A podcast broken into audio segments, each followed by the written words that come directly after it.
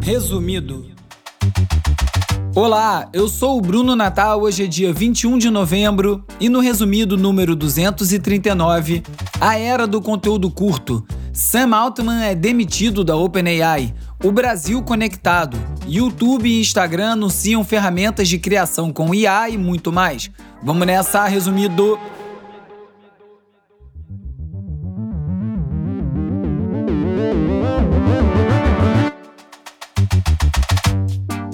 Olá, resumista! Esse é o Resumido, um podcast sobre cultura digital e o impacto da tecnologia em todos os aspectos das nossas vidas. O Resumido tem o apoio do Instituto Vero. E estamos aqui, feriadão, segunda-feira, gravando esse episódio para você.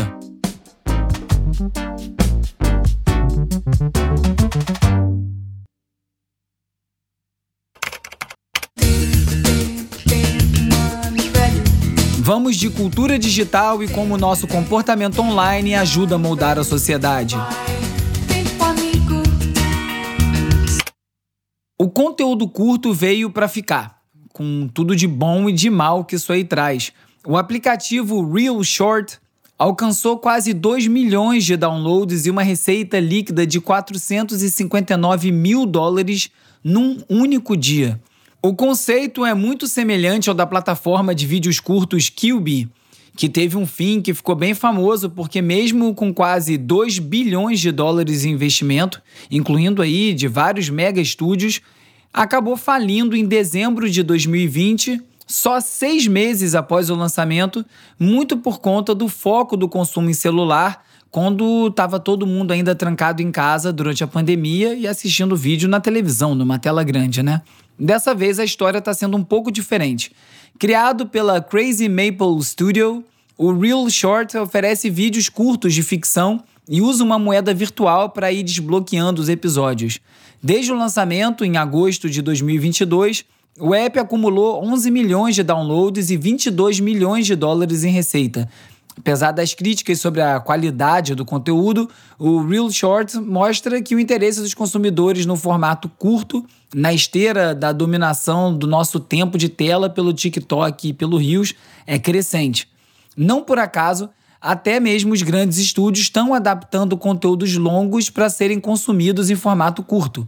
Para celebrar o Dia de Meninas Malvadas, no dia 3 de outubro, a Paramount disponibilizou de graça o filme cult adolescente Meninas Malvadas no TikTok, dividido em 23 clipes curtos. No dia seguinte, todos eles foram removidos da plataforma. E é isso aí, né? É o rabo abanando o cachorro. Nada disso é muito novidade, é muito mais um reflexo dos tempos atuais. Esse papo todo me lembra uma capa da Wired de 2007, que foi resgatada esses dias pelo Gustavo Mini no grupo de ouvintes do Resumido no WhatsApp essa capa tinha uma ilustração de um saco de batatas chips, tipo da Ruffles, e o título Snack Culture. Cultura do lanchinho, né? Fazendo um trocadilho com o termo bite size content, que é conteúdo do tamanho de uma dentada. E que falava justamente sobre essa ascensão do conteúdo curto. Isso em 2007, hein? YouTube com um ano de existência e nada disso que a gente conhece hoje como rede social implementado. O consumo de podcasts também é afetado por essa tendência por conteúdo curto, com vários canais de cortes, que são os vídeos com trechos curtos desses programas em formato de mesa cast ou de entrevistas que normalmente duram mais de uma hora. Essencialmente, são vários trechinhos espalhados por aí para as pessoas ouvirem pelo menos um pedaço. Outro exemplo da ascensão dos vídeos curtos é a série Cobel Energy, que foi criada pela Yellow Dot Studios e foi lançada no TikTok, no Instagram e no YouTube. A série é filmada em formato vertical e traz episódios curtos que são pensados para as redes sociais e com esse foco na geração Z, que já não liga muito para a televisão tradicional e busca entretenimento nas redes. Alheio a isso tudo, o Martin Scorsese acaba de lançar o seu novo filme, Assassinos da Lua das Flores, com quase três horas e meia de duração.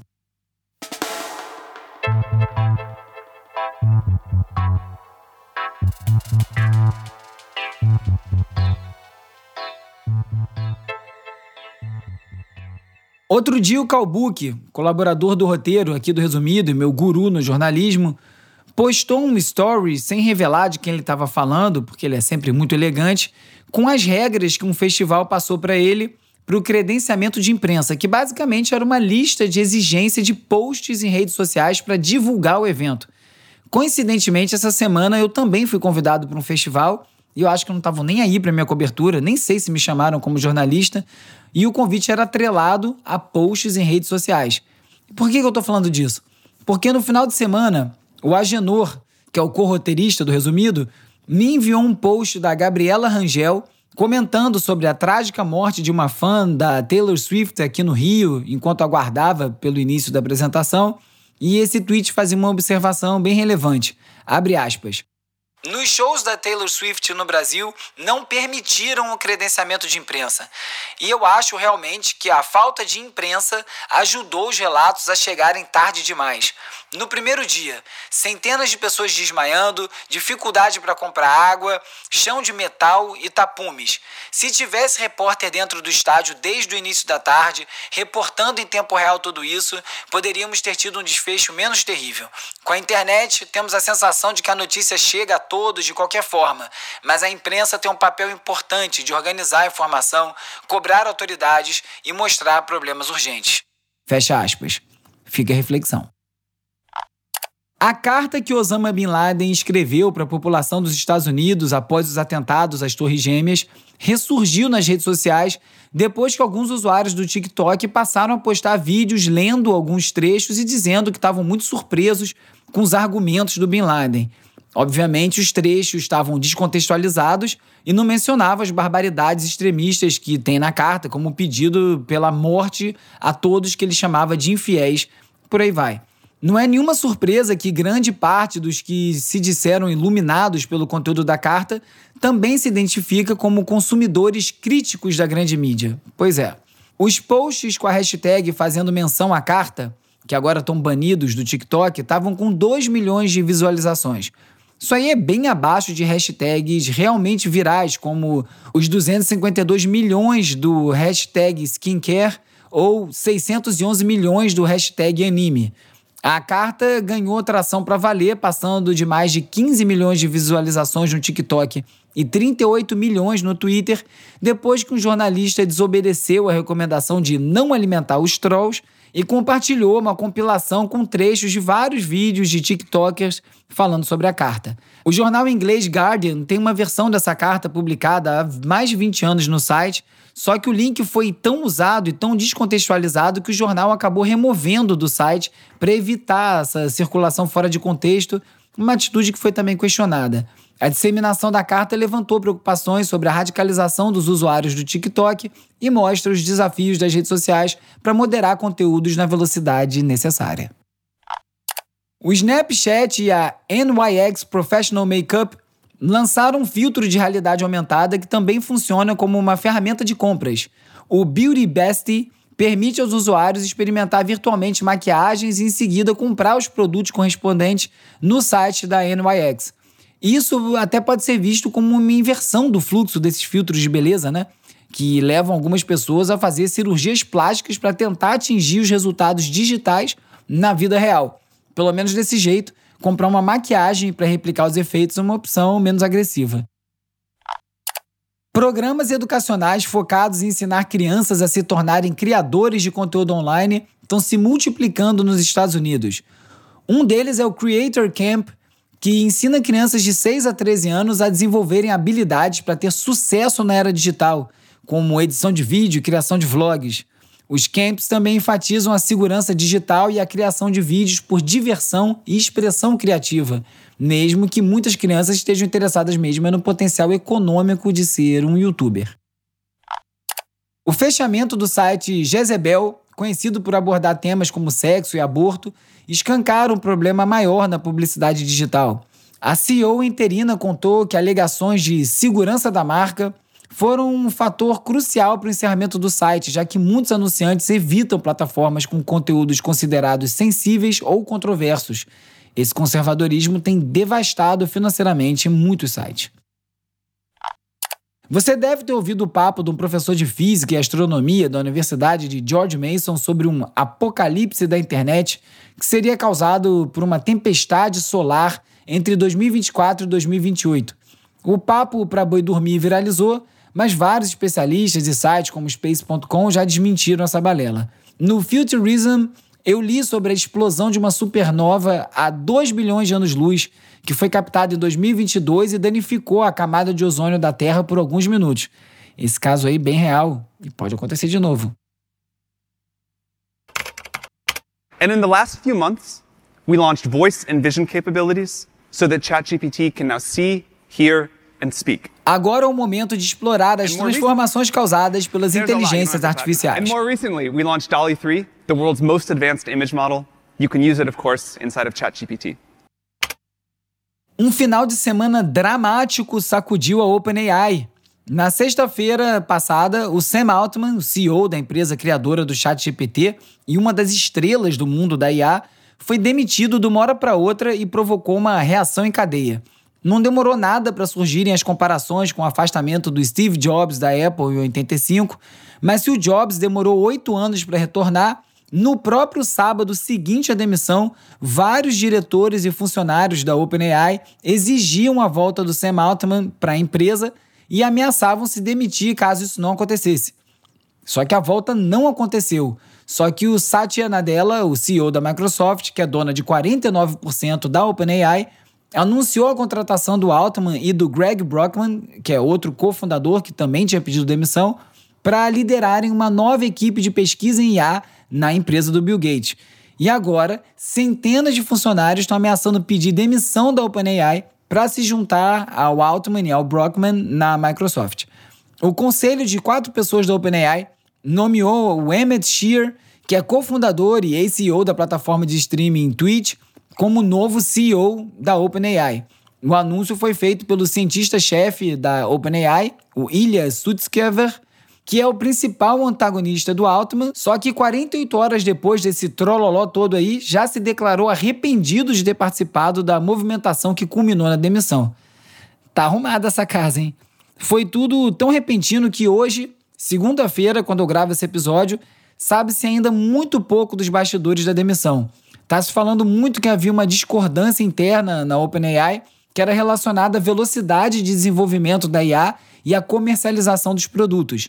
Na perspectiva do Altman, a empresa precisava de recursos enormes para cumprir a sua missão e por isso ele acelerava essa comercialização. E na perspectiva do conselho, a comercialização rápida era muito arriscada e num cenário pior possível, a IA poderia se tornar tão perigosa a ponto de tentar exterminar a civilização humana. É aquele velho papo. O novo CEO, o Emmett Shear, compartilha das preocupações do conselho foi escolhido, inclusive, por ele já ter se manifestado sobre as ameaças existenciais que a IA apresenta. Em setembro, o Shear chegou a twittar que é favorável a uma desaceleração no avanço das IA. E agora, uma atualização dos fatos feita no dia 22 de novembro, rapidinho aqui, usando o áudio do WhatsApp mesmo, porque eu não podia deixar de atualizar essa história. Numa grande reviravolta, a OpenAI anunciou o retorno do Sam Altman como CEO da empresa, assim como de outro cofundador e presidente, o Greg Brockman, que, como eu disse, havia pedido demissão em solidariedade. Para possibilitar essa volta, quase todo o conselho diretor que tinha demitido o Sam Altman foi dispensado. Restou só o Adam D'Angelo, que é o CEO da Cora, dessa composição original. E novos membros foram convocados. São eles o ex-co-CEO da Salesforce, Brett Taylor, o ex-secretário do Tesouro dos Estados Unidos, o Lawrence Summers, e também teve uma indicação que mais nomes vão ser adicionados a esse conselho. O Sam já tweetou que está muito feliz em poder seguir liderando a OpenAI e certamente com tanto apoio dos funcionários, dos investidores, ele volta mais forte do que nunca. As disputas entre a corrente do Sam Altman, que quer avanços mais rápidos, e aqueles que fazem parte do movimento conhecido como altruístas eficazes e que querem mais debate antes de lançar produtos devem seguir a toda dentro da OpenAI. Isso aí ilustra a importância de um equilíbrio cuidadoso entre inovação e considerações éticas, principalmente quando falamos de IA. Agora é aguardar os próximos capítulos dessa história. Em poucos dias, muitas peças graúdas se moveram no tabuleiro de uma só vez, e se antes estava difícil prever o futuro das IA, agora está muito mais.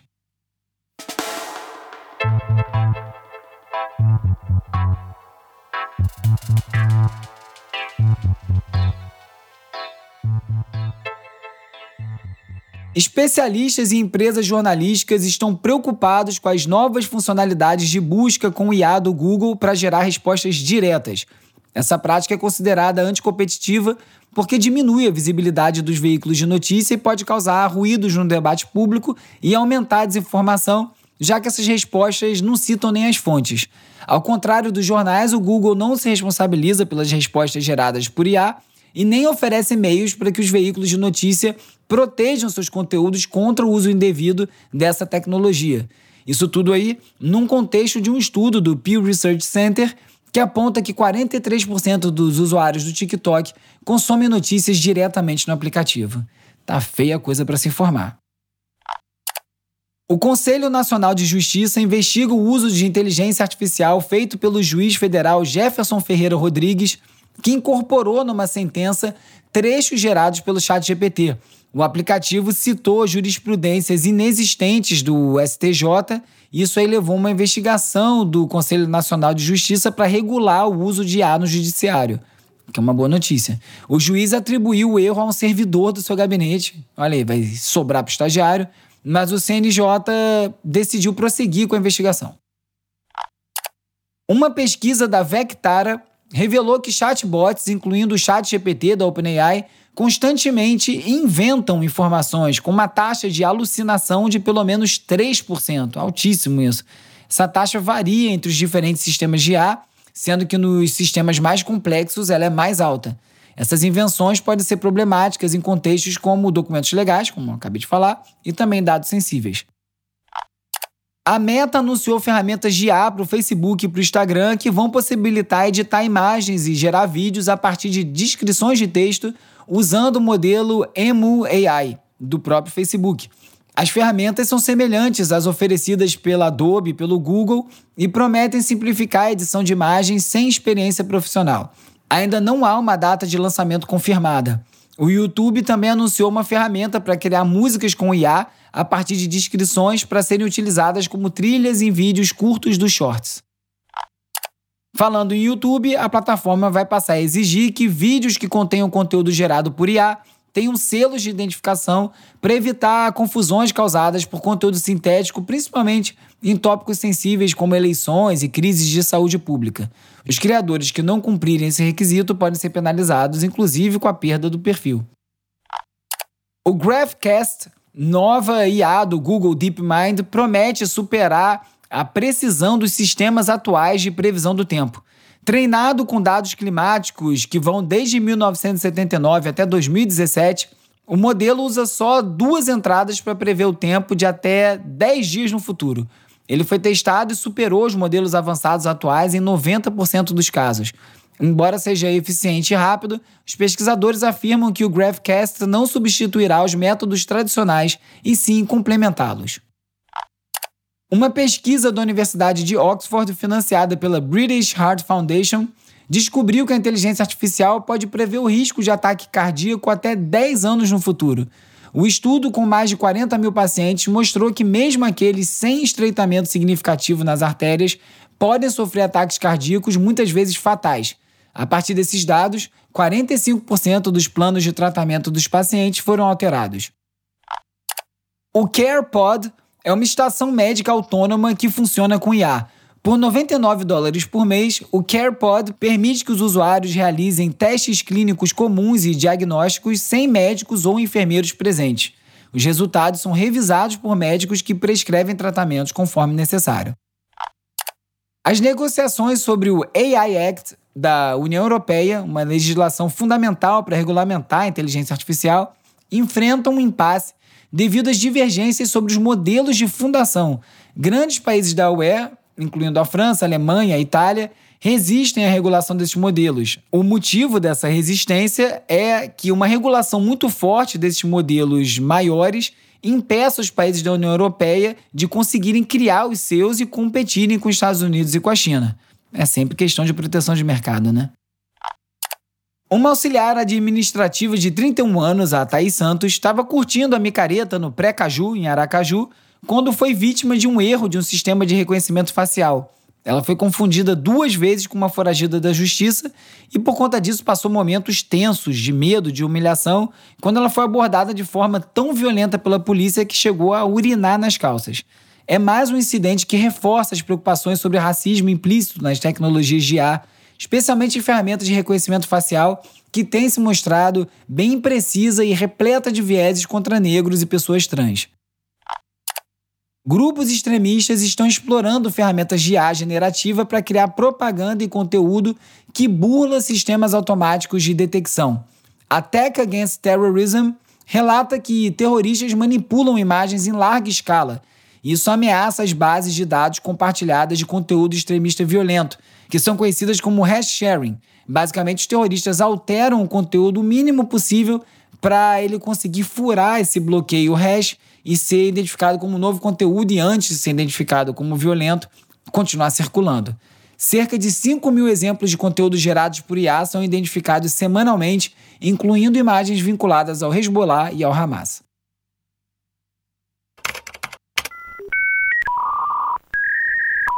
E agora é hora de falar sobre como as Big Tech moldam nosso comportamento. O Brasil está conectado. A pesquisa TIC Domicílios 2023 revelou que o acesso à internet no Brasil cresceu para 84% da população, chegando a quase 100% entre os mais ricos e 69% nas classes D e E. 16% dos domicílios compartilham a conexão com vizinhos e o estudo, que foi realizado entre março e julho de 2023, entrevistou 21.271 pessoas em 23.957 domicílios e observou uma outra tendência: a diminuição do uso exclusivo de celular para acesso à internet. Agora, 58% dos usuários se conectam apenas por esse meio. Esse número já foi maior.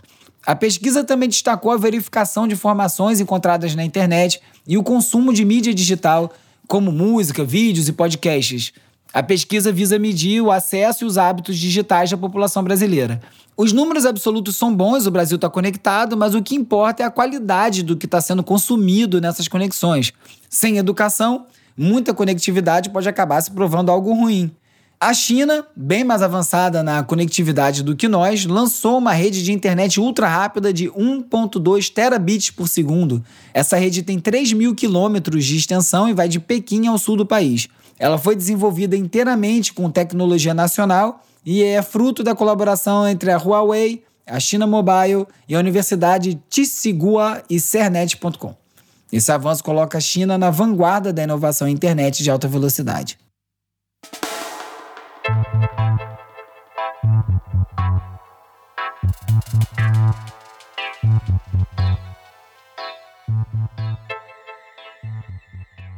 Numa decisão judicial importante, a Justiça dos Estados Unidos rejeitou o argumento das grandes empresas de tecnologia como Meta, Google, TikTok, de que elas não deveriam ser responsabilizadas pelo impacto dos seus produtos na saúde mental dos jovens.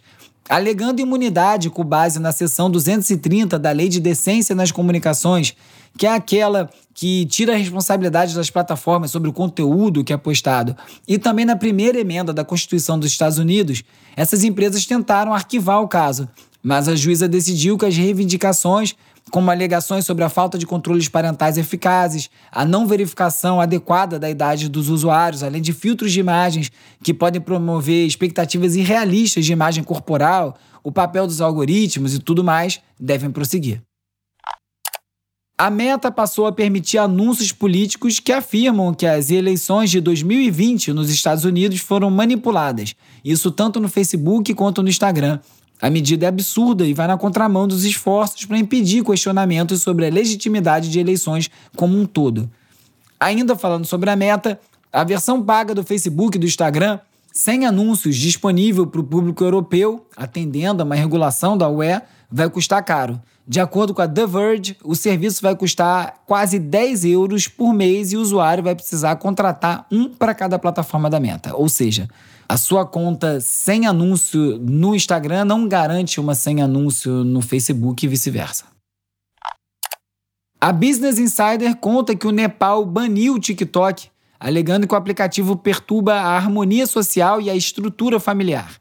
Com 2 milhões e 200 mil usuários no país, a medida reflete preocupações globais sobre a segurança nacional e desinformação associadas ao app. O banimento segue novas regras rigorosas para todas as plataformas de rede social no Nepal, incluindo o registro governamental e pagamento de impostos. Ativistas políticos enxergaram a medida como uma tentativa de restringir a liberdade de expressão. Nesse bololô, ninguém nunca se entende, né? Um, o que bane, bane com motivo errado, o que defende, defende com motivo certo, e aí a gente não consegue chegar a conclusão nenhuma. Desde 2017, reparos em iPhone se tornaram mais complicados devido ao software da Apple que controla os dispositivos mesmo depois que você já comprou. A Apple usa a prática de emparelhamento de peças, onde os iPhones reconhecem números de série de componentes originais e podem funcionar mal com as peças substituídas. Testes feitos pelo site iFixit mostram que o número de problemas de reparo aumentou nas gerações mais recentes de iPhones. A necessidade de recorrer às lojas da Apple aos centros autorizados, que cobram muito mais caro pelas peças e pela mão de obra, incentivou clientes a adquirir o seguro Apple Care, gerando mais receita para a Apple. Leis estaduais e federais dos Estados Unidos buscam facilitar os reparos mas a prática da Apple de controlar esse processo ainda é um desafio. A Joby Aviation e a Volocopter realizaram voos de demonstração de aeronaves elétricas em Nova York, dando uma palhinha do que o futuro da aviação promete. Durante uma coletiva de imprensa, o prefeito Eric Adams anunciou a eletrificação de dois dos três heliportos de Manhattan para reduzir as emissões de carbono na cidade. Esse avanço é crucial para o desenvolvimento de táxis aéreos elétricos, chamados de VTOL, Veículos Elétricos de Decolagem e Aterrissagem Vertical, na sigla em inglês, que está ganhando força com o compromisso de várias cidades com a transição para energia limpa. Nova York quer reduzir suas emissões em 80% até 2050. O presidente do Banco Central do Brasil, Roberto Campos Neto, previu que em até dois anos, aplicativos de banco como Bradesco e Itaú vão ter se tornado obsoletos devido ao Open Finance, o sistema que permite compartilhamento de informações financeiras dos clientes entre diferentes instituições. Campos Neto destacou a rápida adesão dos brasileiros ao Open Finance, com cerca de 50 a 60 milhões de pessoas aderindo antes mesmo de usufruir plenamente dos seus benefícios.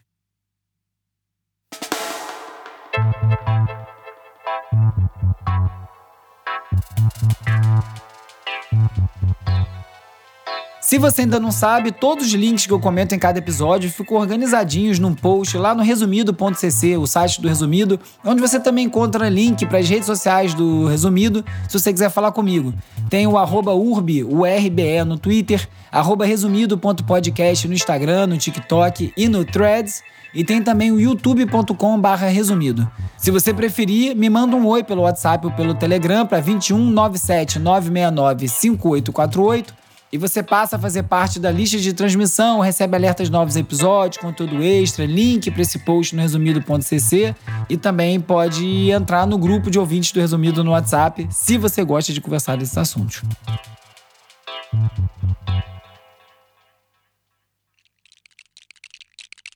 Hora de relaxar com as dicas de ver, ler e ouvir. O livro Lego Space 1978 a 1992, está prestes a ser lançado, celebra os 15 anos do primeiro lançamento global da Lego no espaço. Meus primeiros Legos eram todos do espaço. Eu adoro essa coleção. Inclusive, eu tenho eles até hoje. Eu sempre fui muito organizado com as minhas coisas. Isso incluía os meus brinquedos na infância. Eu guardei todos os meus Legos. Eles passaram pelos meus três sobrinhos e pelo meu filho. São 40 anos de Lego aí. Ô brinquedo bom. O livro mergulha nesse passado, revelando como a empresa, que é da Dinamarca, abriu caminho para entusiastas criativos do espaço depois do programa Apollo da NASA e desenvolveu toda essa linha de produtos relacionados à exploração do espaço sideral, incluindo as naves, as bases lunares, astronautas e muito mais. É lindo o livro, é muito legal se você viveu essa época para matar a saudade ou se você não tem as suas pecinhas ainda. Eu tenho.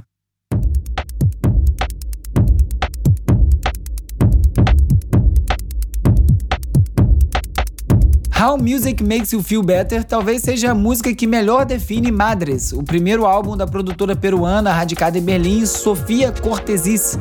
Não sei se é assim que fala, que foi recém-lançado pela Ninja Tune, um selo inglês que eu sou muito fã. Em clima de house, com essa levada de sintetizadores, batidas quebradas, é uma música celebrando a vida, com um pé na pista, outro nas ruas. E como ela fala, é uma canção sobre como, entre altos e baixos, dores e tristezas, a música é sempre a coisa que vai fazer você se sentir melhor. Segundo a Sofia, o álbum é sobre a mãe dela, sobre as irmãs, que são as mães, dos irmãos, que são mães, e todas as pessoas LGBTQIA, que são mães em suas comunidades. E a recomendação está entregue, descasso.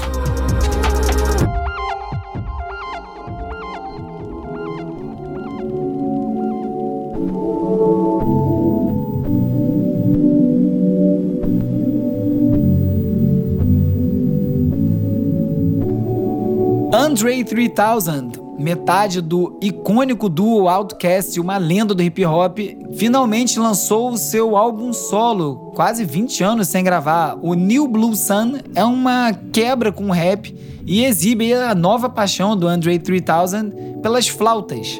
Esse épico instrumental inesperado foi criado ao longo de cinco anos e apresenta colaborações com os melhores músicos de jazz e de vanguarda de Los Angeles. A evolução artística do Andre, que é marcada pela experimentação, pela criatividade, o levou a experimentar esses novos horizontes musicais. Eu confesso que quando ouvi que o disco não seria de rap, eu tomei um susto, mas pensando depois, com a quantidade de rap, de batidas que já estão sendo lançadas hoje em dia, e podia acabar sendo só mais um. E ele acabou fazendo essa curva, abrindo a cabeça, num momento que eu acho que talvez seja ainda mais importante ouvir uma música contemplativa. Olha só que beleza. Nesse episódio, você ficou sabendo da ascensão do conteúdo curto, da surpreendente demissão do Sam Altman do cargo de CEO da OpenAI, dos avanços na conectividade no Brasil, que o YouTube e o Instagram estão implementando ferramentas de criação com IA e muito mais. Como sempre, aquele pedido que só você pode me ajudar. Se você gosta do resumido, recomenda para mais gente. Ajuda muito o programa a se espalhar por aí. Então não deixa também de curtir, assinar, seguir, dar cinco estrelinhas na plataforma que você estiver escutando agora. Se for na Apple Podcasts, deixa também uma resenha e espalha para mais gente. Põe no WhatsApp, bota no Stories, manda pro vizinho, pra família, que assim o resumido chega mais longe. E eu te agradeço muito por isso. E se você quiser dar um passo além, você pode participar da campanha de financiamento no catarse.me barra resumido. A minha sugestão de colaboração é R$ reais por mês. Isso aí não machuca ninguém e ajuda o programa a ir mais longe. O resumido tem o apoio do Instituto Vero. É produzido e apresentado por mim, Bruno Natal, e o roteiro é escrito por mim e pelo Agenor Neto com a colaboração do Carlos Calbuque Albuquerque. A edição e mixagem é feita pelo Hugo Rocha. As redes sociais são editadas pelo Lucas Vasconcelos, com design do Thiago Duarte e animações do Peri Selmaman. A foto da capa é do Jorge Bispo e o tema original foi composto pelo Gustavo Silveira. Eu sou o Bruno Natal, obrigado pela audiência e semana que vem tem mais Resumido. Esse podcast é apoiado pelo Instituto Vero. Resumido. resumido.